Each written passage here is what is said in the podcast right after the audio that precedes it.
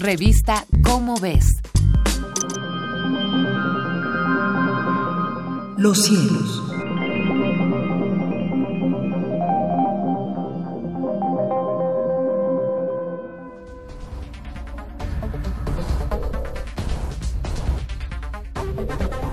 Soy José de la Herrán y tengo el gusto de comunicar a nuestro amable auditorio las efemérides astronómicas que publica la revista Cómo ves de la Universidad Nacional Autónoma de México. Los cielos de marzo son así.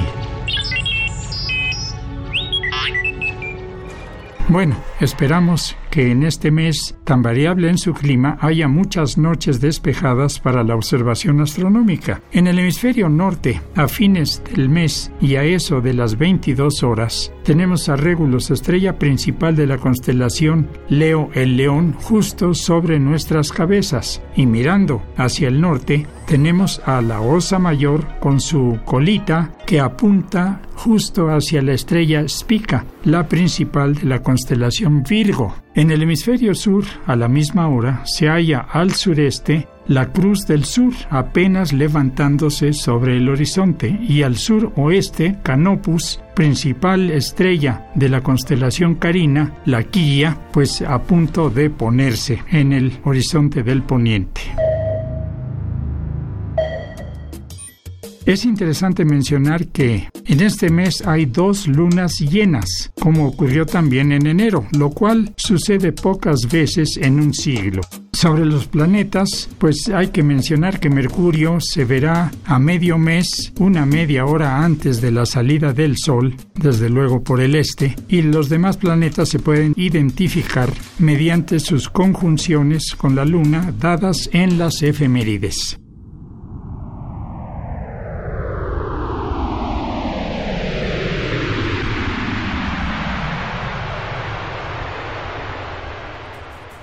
Las lluvias de estrellas, que en realidad son pequeños corpúsculos que entran a la atmósfera a gran velocidad, las importantes, pero que son bastante tenues, son las nórmidas y las virgínidas, como se mencionan en las efemérides. Gracias a que afortunadamente la luna no interviene, porque está nueva para las primeras y en creciente para las segundas, se podrán observar, pero son bastante débiles.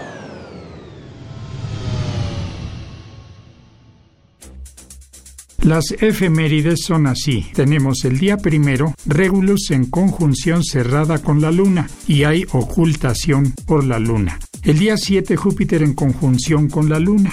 El día 9, Marte en conjunción con la Luna. Y el 11 tenemos a la Luna en apogeo a 404 mil kilómetros de la Tierra. El día 15 tenemos la máxima elongación este de Mercurio visible en el oeste al atardecer.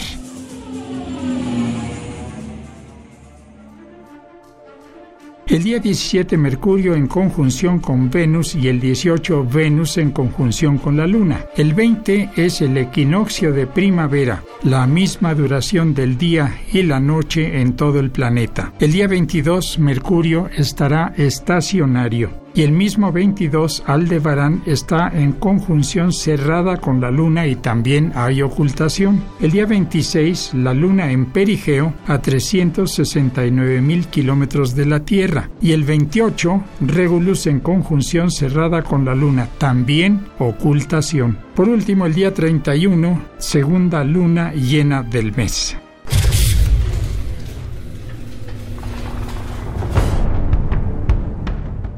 Y las fases de la luna serán así. La luna en menguante el día 9, la luna nueva el día 17, la luna en creciente el día 24 y la luna llena nuevamente el 31.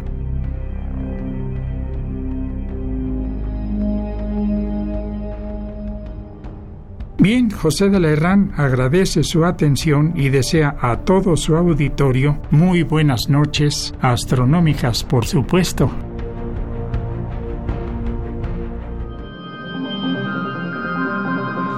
Los cielos. Una producción de la Dirección General de Divulgación de la Ciencia.